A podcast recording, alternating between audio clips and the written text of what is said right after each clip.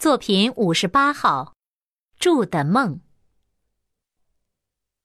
不管我的梦想能否成为事实，说出来总是好玩的。春天，我将要住在杭州。二十年前旧历的二月初，在西湖，我看见了嫩柳与菜花，碧浪与翠竹。有我看到的那点春光，已经可以断定，杭州的春天必定会叫人整天生活在诗与图画之中。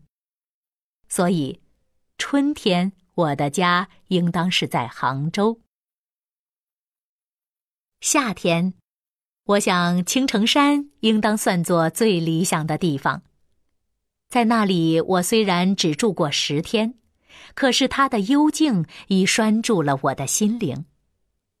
在我所看见过的山水中，只有这里没有使我失望，到处都是绿，目之所及，那片淡而光润的绿色都在轻轻的颤动，仿佛要流入空中与心中似的。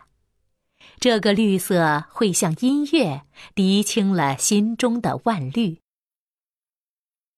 秋天一定要住北平，天堂是什么样子我不知道，但是从我的生活经验去判断，北平之秋便是天堂。论天气不冷不热，论吃的，苹果、梨、柿子、枣、葡萄，每样都有若干种。论花草，菊花种类之多，花式之奇，可以甲天下。西山有红叶可见，北海可以划船。虽然荷花已残，荷叶可还有一片清香。衣食住行，在北平的秋天是没有一项不使人满意的。冬天我还没有打好主意，成都或者相当的合适，虽然并不怎样和暖。可是为了水仙、素心腊梅、各色的茶花，仿佛就受一点寒冷也颇值得去了。昆明的花也多，而且天气比成都好。可是旧书铺与精美而便宜的小吃远不及成都那么多。好吧，就暂这么规定，冬天不住成都，便住昆明吧。